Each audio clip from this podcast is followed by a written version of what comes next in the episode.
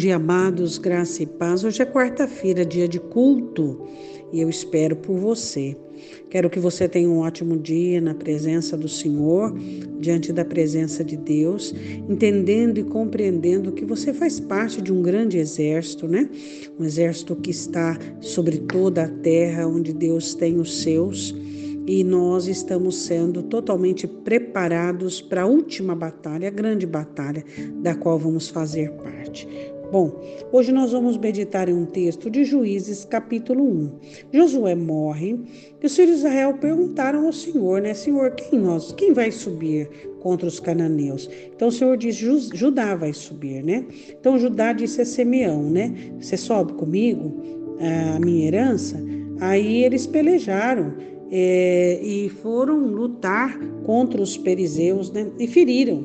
E, e foram em Bezeque, feriram a 10 mil homens. Então acharam ali Adoni Bezeque em Bezeque, pelejaram contra ele e feriram os cananeus e os perizeus.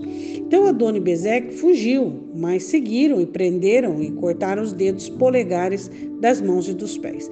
A nossa meditação hoje é em Juízes capítulo 1, versículo 7 a palavra de Adoni Bezeque, que é o líder de Bezeque. Então disse Adoni Bezeque: setenta reis, com os dedos polegares das mãos e dos pés cortados, apanhavam as migalhas debaixo da minha mesa. Assim como eu fiz, assim Deus me pagou. E levaram-no a Jerusalém e morreu ali. Então vamos para a lição do dia de hoje. Então nós temos uma batalha aqui de Judá e Simeão que venceram né, em Bezeque, e então ah, capturaram o rei e cortaram os dedos polegares, tanto das mãos quanto dos pés. Por que, que esse costume era um costume de guerra, né? Quando a liderança capturava. Por quê? Porque é, sem o dedo polegar, tanto das mãos quanto dos pés, dos pés você não tem firmeza. Você sabe que o dedo polegar é o que te dá firmeza para andar, né? Então, para guerra, a pessoa fica totalmente inabilitada. E também os dedos polegares das mãos, não dá para pegar uma espada, não dá para tirar uma flecha, é assim você fica totalmente é, inabilitado. Então, uma coisa muito interessante: o que, que Satanás quer tirar de nós? Habilidade para a guerra, a força da guerra. Você e eu estamos em guerra contra o diabo, contra o mundo, contra a carne. Nós estamos em guerra. Quantas pessoas têm tido os polegares cortados? Quantas pessoas têm sido mutiladas pelo diabo? Onde perderam a santidade, onde perderam a garra, perderam a força de lutar contra o pecado. São pessoas aquiescentes, que só dizem sim, que abaixam a cabeça. São pessoas que têm visto o pecado e não têm feito nada.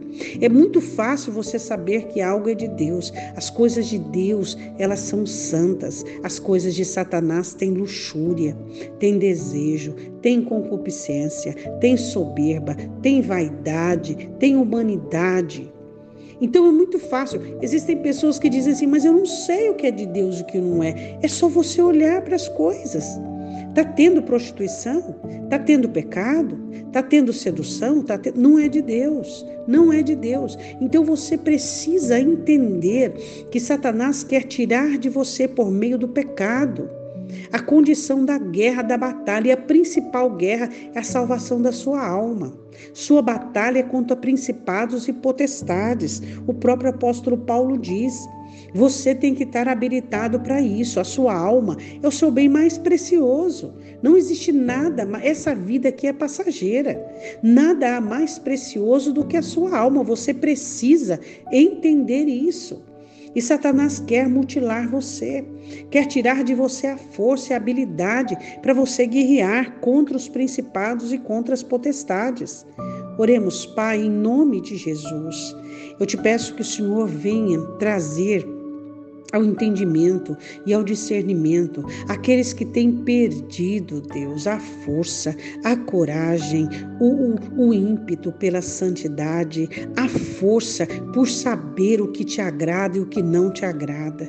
Pai, em nome de Jesus, aqueles que estão mutilados pelo inimigo, faz com que eles acordem, aqueles que estão vivendo de migalhas e as migalhas têm os deixado, Senhor, totalmente alucinados pelo pecado, pela paixão, pela concupiscência.